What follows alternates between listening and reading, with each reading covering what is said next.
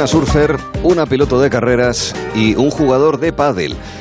Todos queremos superar nuestros límites, desarrollando nuestras capacidades. Con ese eje vertebrador abrimos este diferencial con Alberto Calvo. Alberto, buenas tardes. Hola Arturo, ¿qué tal? Para conocer las experiencias de Lidia, de eh, Carmen y de nuestro primer invitado. Eso es, nuestro primer entrevistado, entrevistado perdón, es Óscar Agea, es jugador profesional de pádel adaptado o pádel en silla y es ocho veces campeón de España en este deporte. Óscar es un verdadero ejemplo de superación, resiliencia y cuenta con una historia de vida admirable. Con Óscar vamos a conocer un poco más cómo es el pádel en silla desde la perspectiva de un jugador profesional y eh, también le conoceremos un poquito a nivel personal. Oscar, ¿qué tal estás? Buenas tardes. Muy buenas tardes. Encantado de saludarte. Primero, pegados a la actualidad, ¿qué tal en Francia? Porque estás compitiendo allí, ¿verdad? Eh, sí, es el primer torneo que hacemos internacional. Eh, con mucho esfuerzo lo hemos sacado los compañeros adelante. Y bueno, estamos aquí eh, ocho chicos de España y nos vamos a juntar con otras cuatro parejas francesas, una belga y una holandesa. Y nada, estamos encantados de poder hacerlo internacional esto y aunque sea todavía exhibición, llegarán los torneos. O sea que muy bien, encantados. Un problema renal fue lo que hizo que eh, tuvieses que utilizar silla de ruedas, pero eh, con espíritu deportivo, adelante con el baloncesto y luego con el pádel. ¿Cómo es tu historia para poder entenderla, Oscar? Pues mira, te cuento, eh, fue una mala formación del feto. Luego el problema renal vino más adelante. Mm. Pero bueno, como bien habéis dicho, es una historia de superación y yo siempre pienso que no, mucha gente me dice, joder, es un héroe y tal. No, es cuestión de, saber sobrevivir y, llevarlo todo para adelante. Y solo con una alegría y con una sonrisa, la verdad es que muchas veces salen las cosas. Mm, eso está bien. Cuando pasaste del baloncesto al pádel, ¿cómo adaptaste? ¿Cómo te tuviese que adaptar tú, la silla, en fin, todo lo que es necesario para poder jugar? Claro, son sillas diferentes. Es cierto que, bueno, costó un poco adaptarse. Empecé a jugar al baloncesto profesional hace muchísimos años Estuve 12 años jugando a nivel profesional, pero bueno, es cierto que estuve con el tema de la diálisis y ahí me, hizo mermar mucho mi físico. Y conocí el pádel gracias a la fundación también. Ellos me echaron una mano para que pudiera competir y demás. Es una asociación que se dedica a hacer todo tipo de deportes para gente con discapacidad. Y bueno, pues ahí los conocí, empecé a jugar con ellos y bueno, el pádel ha ido creciendo día a día. Ahora estoy 15 años jugando al pádel y la verdad es que estoy encantado. Mm. La, fundación es Transplant, si no me equivoco, ¿no, Oscar? Eh, mira, Transplant son mis entrenadores personales, ah. que, es los que, que es con los que trabajo el físico. Mm. Yo al ser trasplantado eh, tengo una fístula en el brazo y bueno, hay que tener cuidado con algunos ejercicios que hacemos y Sonsoles Hernández es una profesional del tema de trasplantes y bueno, es mi entrenadora personal a nivel físico. Vale. ¿Es eh, fácil o difícil? Porque, en fin, sabemos que hay personas en silla de ruedas que mantienen su actividad deportiva, eh, pero ¿hasta qué punto es fácil o difícil encontrarte con jugadores que estén en situación parecida a la tuya para que el partido sea equilibrado, ¿verdad? Y, poder practicar, poder entrenar y también competir. ¿Eso, eso cómo es, Oscar? Eh, claro, mira, te cuento. En España hay muchísimos jugadores, hay más de 100 licencias federadas. Pero es complicado, no, no es tan fácil como a pie que a pie cualquier club vas y, rápido te organizan partidos más, más o menos igualados. Pero sin embargo nosotros en Getafe, en el club Sport Indoor, estamos trabajando con más de 30 jugadores en silla de ruedas en Madrid y bueno, tenemos la escuela más grande de España y ahí siempre podemos hacer partidos más o menos equilibrados. De hecho tenemos tres niveles, uno de iniciación que es pues bueno la gente que acaba de tener un accidente o lleva poco tiempo y quiere practicar el deporte, incluso le dejamos una silla de ruedas Luego hay un nivel medio, que bueno, ya están empezando a entrar en la competición. Y luego hay un nivel profesional en el que estoy yo, que bueno, ya es ahí a nivel, a, pues eso, profesional, mm. con máximo entrenamiento físico y demás. Y Oscar, durante todos tus años como deportista de pádel profesional, eh, ¿tienes alguna anécdota graciosa, curiosa, digna de, contar que nos quieras contar? Bueno, mira, eh, os cuento, por ejemplo, he hecho varias exhibiciones con jugadores profesionales y hay una de las cosas que la gente alucina muchísimo que es cuando un jugador profesional explota la bola, quiere decir que da un fuerte, hace un remate fuerte, bota, toca el cristal y sale fuera de la pista. El juego todavía se puede seguir en el exterior y yo con la silla de ruedas salgo por la puerta y la vuelvo a meter dentro de la pista. Eso la gente le alucina muchísimo. Y bueno, es una de las cosas que hacemos en las exhibiciones. O cuando me caigo al suelo y rápidamente me levanto porque Eh, no sé si me habréis visto en fotos en Instagram o en Facebook. Me faltan las dos piernas, pues rápidamente me puedo mover rápido y volverme a subir a la silla. Eso la verdad que es una de las cosas que más llama la atención a la gente, el público que nos sigue. Más que llamarnos la atención, lo que nos hace es eh, pensar en que es admirable esa actitud de caerse, levantarse, claro, de yo salir siempre por digo, la puerta, volver a darle y regresar a la pista. Impresionante, ¿eh? Claro, no hay nada imposible, lo único imposible es aquello que no intentas. Y la verdad es que yo a base de entrenamiento intentarlo mucho, las cosas se consiguen. Sí, señor. Buena conclusión también. Óscar Agea, pádel en silla de ruedas. Un abrazo muy fuerte y a ver si te vemos algún día en Juegos eh, Paralímpicos, cuando el pádel entre. Ojalá, ojalá, sea olímpico dentro de poco y podamos hacer una olimpiada y representar a España. Genial, Muchísimas gracias. perfecto. Un ti, placer. Óscar. Nos ponemos ahora al volante.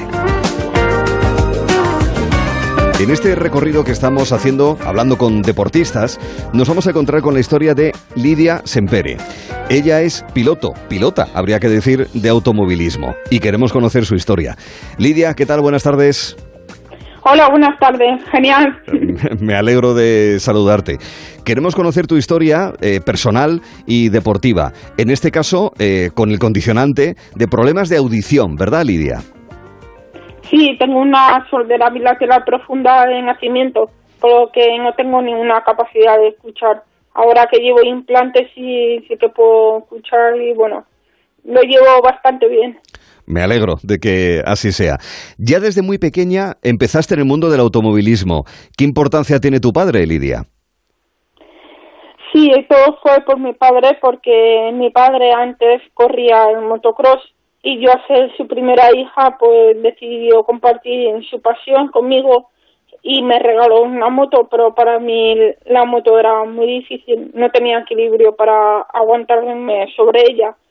Por lo que mi padre en vez de tirar la toalla dijo, bueno, está la opción de los karts y estamos hablando de 5 o 7 años que tenía yo cuando empecé en karts y fue probarlo y decir que era muchísimo más fácil y me encantaba ya que era todo velocidad y a mí la velocidad desde mi pequeña siempre me ha encantado. Me alegro, eso, eso está muy bien. ¿Cuál es tu recuerdo más antiguo, digamos, sobre un kart? El primer recuerdo que tienes de, de conducir, de pilotar un kart. Pues eh, recuerdo es cuando subí por primera vez que no era ni mi kart, era un kart de alquiler en el circuito de Oliva que está eh, cerca de, de mi casa y fui con mi padre y un amigo suyo que también había un chico que tenía mi edad y dije, ¿dónde vamos? Y mi padre le dijo, tranquila que ahora vas a ver lo guay que va a estar hoy en lo que vamos a hacer. Y entonces vi lo que era un car, nunca lo había visto y bueno, eh, no paraba de, de salirme de la pista, no sabía ni lo que era frenar y bueno, que lo disfruté muchísimo y me acuerdo de ese momento que era súper pequeña y estaba ilusionada y no sabía dónde me llevaba, o sea, a dónde me llevaba mi padre. Oye, ¿qué importancia tiene para ti, para pilotar, el casco? Eh, especial para ti, además, Lidia. Para mí es súper importante el casco adaptado a mis implantes porque es una forma en la que yo puedo ponerme los aparatos y poder escuchar, ya que sin implantes, o sea, los aparatos se llaman, no puedo escuchar. Por lo que en un deporte como este, que es el motor, es súper, súper importante escuchar. Por lo que a mí el casco fue como una salvación para poder hacer el deporte que, que más me gusta. Claro. Oye, ¿qué importancia tiene para ti, para tu carrera, alguien que fue piloto de Fórmula 1 y que sigue vinculado a la Fórmula 1 como es Marc Gené, Lidia? Perdón, ¿puedes repetir la pregunta? Sí. ¿Qué importancia tiene para ti alguien que fue piloto de Fórmula 1 como es Marc Gené? Para mí, Marc Gené fue súper importante porque fue el, la persona principal que me ayudó en terminar con el pilotar en silencio, ya que Gené tiene también una hija que tiene audífonos. Y claro, el hecho de ver cómo yo tenía esa pasión y verme con toda la ilusión por conducir, por pilotar, pues eh, para mí desde el día que lo conocí fue convertirse en mi ídolo, como decir, jolín, un, un chico como él que está a un nivel super alto y que se dedique parte de su tiempo a que yo consiga un casco, pues es de agradecer muchísimo. Mm. ¿Qué tal en la Copa Clio? La Copa Clio es un campeonato muy interesante, es un campeonato que hay muchísima igualdad entre los coches, por lo que yo es lo que buscaba, porque a día de hoy hay muchos campeonatos que no, no veo igualdad entre los coches, que hay muchas diferencias en cuanto a económicas y demás. Y en caso de la Clio, pues es todo el mismo chasis, misma potencia de motor, y claro, eso es para mí primordial para poder demostrar el talento de un piloto y, y eliminar esas desventajas porque ya yo tengo una pequeña desventaja que de no escuchar para cambiar de marcha y todo eso yo tengo siempre un, nivel por debajo de ello que tengo que esforzarme. Entonces, lo que no quisiera es que el coche también tuviera grandes diferencias porque al final me costaría muchísimo más todo. Claro, normal. El número 22 es el que sueles llevar. ¿Por qué? A ver, en verdad no es el número que siempre he llevado, siempre he llevado el 21, pero justamente este año eh, me inscribí muy tarde al campeonato porque no tenía el presupuesto, no estaba decidida para hacer la Copa Clio. Entonces, claro, esperando, esperando, me quedé sin número y pensé el 22 que está al lado del 21, que es mi número que llevo desde siempre, pues bueno, no me alejo mucho de ese número que me da suerte y es lo que me toca, pero intentaré recuperar el 21. Claro. Oye, eh, explícame qué es pilotar sin barreras. ¿En qué consiste, Lidia? Pilotar sin barreras es un proyecto eh, pensado y hecho por mí con toda la ilusión porque me di cuenta que después de, salir en medios como la televisión, me escribía mucha gente diciendo, ¿cómo ha sido tu historia? Eh, como que les encantaba saber de mí, cómo he afrontado todo. Y entonces, viendo cómo la gente se ha volcado mucho en, mi historia, pensé, ¿por qué no hacer un proyecto en el que yo cuento mi historia y que les sirva como experiencia? y nada, y al final eh, ahí se, se creó el proyecto, empezamos el año pasado y consiste en una charla que cuento toda mi historia como piloto, siendo chica en deporte masculinizado y además con valor añadido de, ser sorda.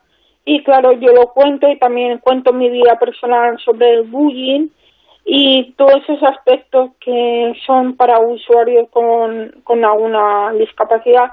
Está enfocado para niños implantados o, pérdida auditiva. Y también eh, me he enfocado también a otro grupo como autismo. Y bueno, sirven como experiencia motivacional y la verdad que les encanta escucharme y, y le, o sea, para ellos como un referente. Entonces luego pasamos a una segunda parte de, de carrera, se suben a los cars y disfrutan de pilotar y bueno, se lo pasa súper bien y es una experiencia que suma muchísimo y la verdad que este año eh, se ha agrandado más el proyecto. El año pasado empezando por la comunidad valenciana, este año ya se ha llevado a nivel nacional y la verdad que estoy súper contenta de cómo está yendo y sobre todo que los niños y niñas se vayan a sus casas con una experiencia más y súper felices tiene mucho valor. Lo que haces en el deporte tiene mucho valor y esto que nos acabas de contar tiene muchísimo valor. Lidia, dentro de tres meses cumplís, eh, cumples 25 años. Eres muy joven, tienes muchas ganas, tienes ambición. ¿Qué quieres conseguir en el automovilismo? Sí, eh, mi objetivo siempre ha sido pues subir escalones, que haya un aprendizaje y sobre todo que tenga esa positividad que, que llevo siempre, porque para mí eh, todo lo que he conseguido desde fuera se ve que es difícil y lo es, porque no es nada fácil, entonces hay que poner entusiasmo, ganas y es lo que quiero seguir haciéndolo porque así veo que voy consiguiendo lo que me propongo y bueno, y mi ilusión es correr más a nivel internacional eh, ir a la Copa Clio Europeo y todo depende del presupuesto, está claro, Mm. Y también me encantaría eh, estar en la Woman Series, que es la fórmula de mujeres, ya que siempre he competido contra chicos, me gustaría vivir la experiencia con mujeres y también eh, la modalidad de fórmula mm, me encanta, mm. me llama mucho la atención. Todos tenemos límites. Lo que hay que hacer es trabajar por superar esos límites y ganar nuevas capacidades. Y Lidia Sempere es un ejemplo clarísimo. Encantado de conocerte, muchísimo ánimo, de verdad que vaya todo muy bien en el automovilismo y en la vida, que al final es lo que importa. Lidia, un beso. Muchísimas gracias, el placer es mío. Un beso. Y del volante al mar porque nos encontramos con quien es campeona mundial de surf adaptado, ¿verdad, Alberto? Eso es. Eh, nuestra tercera entrevistada es Carmen López, que como tú has dicho, Arturo, es campeona del mundo de surf adaptado en la categoría V1 de discapacidad visual. Llegó al surf eh, un poco por casualidad, probando. Y qué casualidad, porque Carmen es un auténtico talento de este deporte. Carmen eh, es otro verdadero ejemplo de superación admirable. Y con ella vamos a hablar un poco, eh, pues eso, sobre ella, sobre el surf y el reto que es practicarlo con una discapacidad visual. Hola Carmen, ¿qué tal estás? Hola, buenas tardes, ¿qué tal? En este caso, además, afortunadamente nos conocemos personalmente de alguna que otra entrevista, ¿verdad? Oye, eh, ¿tienes ya todo preparado para ir a Pismo Beach, a California, que es el campeonato en diciembre? ¿O cómo va la cosa, Carmen? Pues bueno, eh, nosotros siempre, siempre improvisamos, que es lo que mejor se nos da. Y, y, Carmen, ¿cuál ha sido el momento más feliz para ti que te ha regalado el surf? Pues no sé, el darme las experiencias que me está dando es es algo increíble porque gracias al surf pues he conocido y estoy conociendo a gente increíble que me está aportando mucho eh, tanto a nivel deportivo como personal.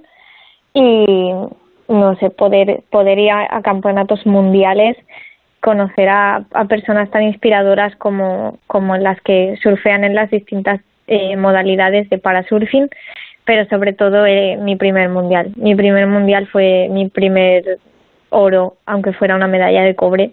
Mm. Y el quedar campeones eh, a nivel mundial como selección fue una sorpresa para todos y yo creo que es uno de mis momentos más felices también. Momento feliz el del triunfo, el de los que te quedan por delante, pero quiero preguntarte por los momentos iniciales.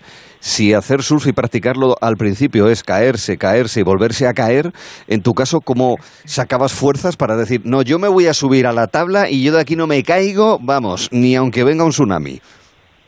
Bueno, eh, el surf es caerse aunque lleves dos meses o seis años. o sea que seguiremos cayéndonos aunque aunque vayamos a, a Los Ángeles, aunque vayamos a, a París, aunque vayamos a donde sea. Pero lo importante es tener ganas, tener determinación de seguir y, y bueno, pues que te guste lo que haces. Mm. Eh, lo de Los Ángeles es porque parece que en 2028 podría entrar en el calendario paralímpico el surf, ¿verdad, Carmen? Bueno, tenemos la esperanza de que sí. A ver si es verdad. A ver, ¿qué importancia tiene silbar en el surf adaptado, en tu caso en concreto, Carmen? Pues bueno, cada eh, instructor eh, de, de las personas, sobre todo con discapacidad visual, cada CADI tiene su manera de hacer las cosas y Lucas y yo pues encontramos en los silbidos la manera perfecta para poder comunicarnos y que él me sirve una o dos veces indica si es una ola que va hacia la izquierda o hacia la derecha para que yo sepa lo que tengo que hacer. Y si me silba una vez muy larga o tres veces es que me tire de la ola aunque sea la que más estoy disfrutando de todo el baño porque puede ser pues que me vaya a llevar por delante a un surfista o que pueda pasar algo y que ya, claro, claro. Hay que tener cuidado con esas circunstancias eh, en, cualquier caso. Lucas, eh, tu entrenador, así es. Bueno, tú que has hecho equitación, patinaje artístico, ahora el surf. Eh, ¿Tienes ganas ya de que pase el verano para que haya menos gente metida en el agua o cómo va el tema ese, Carmen? Pues sí, porque yo es que en general no, no me siento muy cómoda cuando hay mucha gente en el agua porque pues la sensación de seguridad disminuye mucho y hay mucho más ruido y pues no, no, no estás tan a gusto como cuando tienes la playa casi para ti. Claro, así Pero bueno, sí, con ganas. Así de claro. Oye, la ola o la playa o el punto de costa que mm, recuerdas y al que te gustaría siempre volver, a lo mejor lo tienes cerca o lo tienes lejos. ¿Cuál es? Nada, mi punto es quedarme en casa. Yo me gusta mucho surfear en Salinas y en San Juan de la Arena. Mm. Pero volver, volver a un sitio, eh, yo creo que a las playas de La Joya, de California. En California. Pues a veces es verdad, eh, con patrocinadores, ¿verdad, Carmen? Sí, eso yo creo que es lo más difícil de todo, pero para cualquier deportista de adaptado, eh, lo más difícil de todo es encontrar a alguien que crea en lo que haces, aunque parezca una absoluta locura, porque, bueno, tú llamas a cualquier patrocinador y le dices que eres surfista invidente y se quedan como que estás loca. Bueno, pues a ver si la llamada de atención queda bien clara, porque también es una manera de visibilizar y apoyar a gente como Carmen López, campeona del mundo de surf adaptado. Carmen, un beso muy fuerte y gracias por estar otra vez aquí con nosotros en Gelo en Verano. Gracias a vosotros. Sí, sí que es cierto que ahora tengo pues mucho apoyo de, de, los patrocinadores que han creído en mí desde el principio. Y lo tenemos que dejar, Carmen. sí que es verdad que me queda decirlo. Carmen, gracias. Bueno, muchas gracias. A ti seguimos.